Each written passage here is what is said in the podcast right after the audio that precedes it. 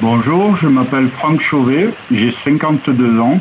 Ça fait 34 ans que je travaille au sein de la savonnerie du Midi et je fais comme euh, travail euh, maître savonnier, ce qui consiste à créer le savon euh, de la pâte liquide à la transformation en pâte solide.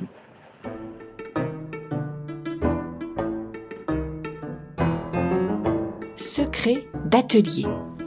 Avec Franck, maître savonnier à la savonnerie du Midi, à Marseille.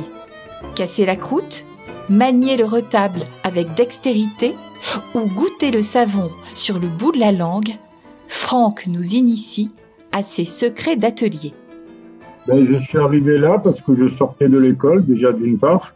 Je m'étais inscrit dans une agence d'intérim et j'acceptais tout type de, de travail. Donc, euh, on m'a envoyé à la savonnerie du Midi pour une mission d'une semaine et je crois que ça fait 34 ans que j'y suis maintenant. Ça vous a plu tout de suite?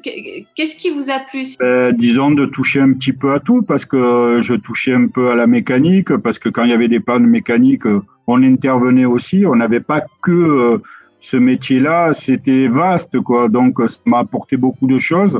Même maintenant, ça fait que je touche un peu à tout. Et euh, non, c'est très passionnant. Il y a un geste que je, je fais assez souvent, c'est goûter le savon sur le bout de la langue. C'est euh, en quelque sorte pour euh, le dosage au niveau soude, au niveau saumure, c'est un indicateur. Ça va dans le sens euh, euh qui est fait en laboratoire. Quand je dis qu'il y a trop de sel, effectivement, je le sens. Je le sens euh, sur le bout de la langue ou s'il est en excès de soude. C'est-à-dire que ça, vous faites quoi une, Deux fois par semaine? C'est plutôt dans les étapes euh, cuisson et lavage. Ça devient un geste quotidien et ça me plaît de le faire. Et euh, j'aime bien ressentir la douceur, euh, en quelque sorte, euh, du savon au bout de, au bout de ma langue. C'est peut-être idiot, mais c'est comme ça. Ça fait peut-être un peu comme de la cire, c'est ça? Non, mais je ne la mets pas chaude. D'abord, je, je tripote euh, la matière euh, dans mes doigts. De liquide, elle passe à, une couche fine, vous savez, une pellicule de savon. Après, à ce moment-là, je la mets euh, au bout de la langue. Vous en, vous en prenez très peu, en fait. Tout à fait, très peu. C'est exactement ça. Ce qu'on appelle un retable, c'est ce qui nous permet à nous, maîtres savonniers, de casser la croûte qui se crée euh, sur le savon le, le matin tôt. C'est pour éviter euh, un effet cocotte, pour euh, éviter des éclats de savon parce qu'on va monter en température. Si on casse pas la croûte, il risque d'avoir ce phénomène-là. Il ressemble à quoi le retable? Le retable, ça ressemble à une rame assez longue et ce qui nous permet de casser la croûte toute part de la circonférence du chaudron. On a un procédé qui est magnifique, on s'améliore de jour en jour. Je suis amené à former des personnes euh, en tant que maître savonnier. Il y a des écoles où on peut apprendre ça ou pas? Non, pas du tout. Pas du tout. Je crois pas. Je crois pas. Ben, où on aime, ou on n'aime pas. Vous savez, j'en ai eu plusieurs de personnes. Ils n'avaient pas la petite étincelle dans l'œil, quoi. Et ça leur plaisait pas tant que ça. Donc euh, après, il faut avoir l'étincelle, euh, comprendre euh, les mouvements du savon. L'air de rien, après on se retrouve à deux, c'est-à-dire le savon et nous, en quelque sorte. Il nous parle, j'ai besoin d'eau, j'ai pas besoin d'eau. Moi, je le transmets comme ça, parce qu'il y a, y a des moments comme il s'agite, tu vois, à ce moment-là, il faudrait rajouter de l'eau. Ça veut dire qu'il a soif.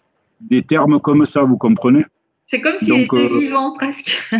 voilà, mais je, je transmets mon savoir comme ça, comme si c'était euh, une personne vivante en face. C'est peut-être euh, aberrant, mais c'est comme ça.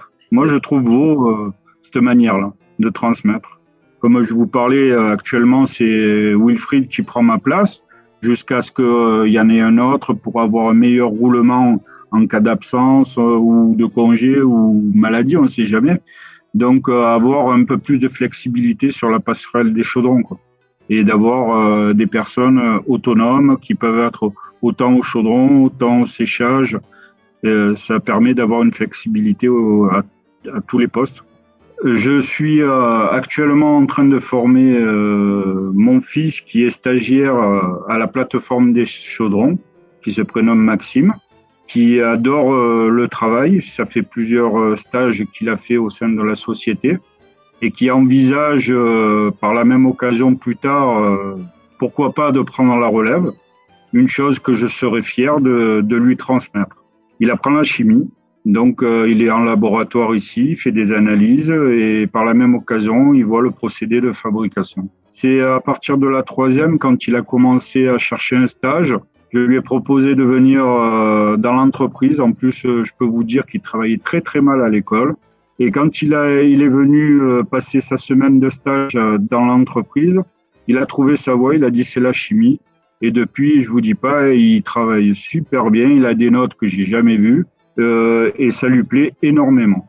Euh, j'espère qu'une fois il aura fini ses études, si ça lui plaît, euh, ben, il viendra prendre la relève. Je serai ravi, ravi, ravi. C'était Secret d'atelier avec Franck, maître savonnier à la Savonnerie du Midi, à Marseille. Une coproduction, Le Pèlerin, Notre Temps.